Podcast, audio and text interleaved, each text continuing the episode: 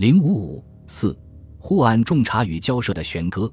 英国既然对六国委员之调查报告表示不能接受，遂提出司法重查之主张，认为对工部局之处理属于法律问题，应由司法手续来解决。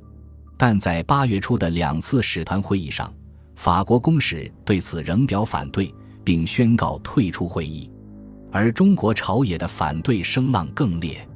七月三十一日，北京政府公开表示反对护案重查。九月一日，又由驻英代办公使朱兆申向英国外交部声明反对。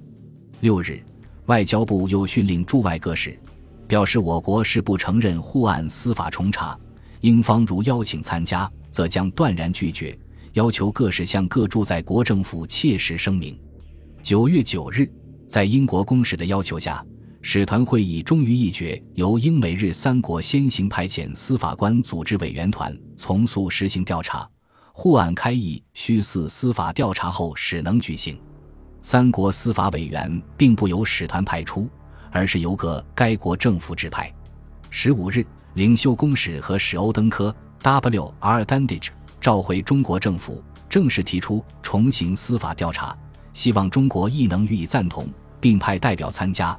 中方及副照表示坚不承认，但使团决定司法重查仍然进行。十月三日，日美英三国法官均到沪就任，司法调查委员会遂组成。调查自十月十二日开始，于十一月十日结束。使团方面本想三国委员能联合提出报告，但他们的意见相差甚大，故报告于十二月二十三日分别发表。英。日两国委员的报告仍强调工部局行为正当合理，开枪乃形势所迫，爱活生没有责任。但美国委员约翰逊的报告则认为，直至开枪瞬息之前，均不信所谓暴徒有损害人身财产之意，并指责捕房位于预知有事变之后，增加在职巡捕以图防止之。一部分西捕对群众不能行充分的人道。总巡麦高云即深知当时情形，不应离职三小时。该报告同时认为，在华外人多没有认识到近十多年来中国人对政治及个人权利意识的进步。在其提及的二十五点事件爆发的原因中，强调日沙场案与沪案的重大关联。司法调查报告发表的同一天，工部局总董费信敦致函许源，表示各委员之判决书。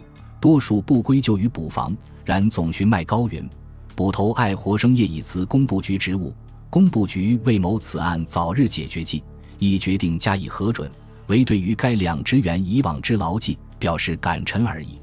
工部局并欲对五萨遭难者更表示惋惜之意，仅奉七万五千元支票一纸，反转递中国交涉员，彼得散给各被难者家属，以作抚恤之费。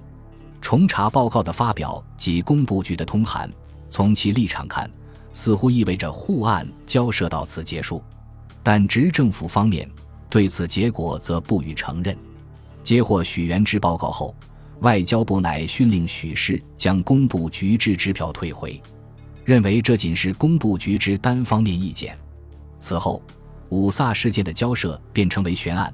虽然在一九二六年四月执政府结束之前，还有几次催促开议的召回给使团，但最终除了会审公系的谈判与工部局滑动问题有所进展外，其余条件便多淹没于累累的外交公文之中了。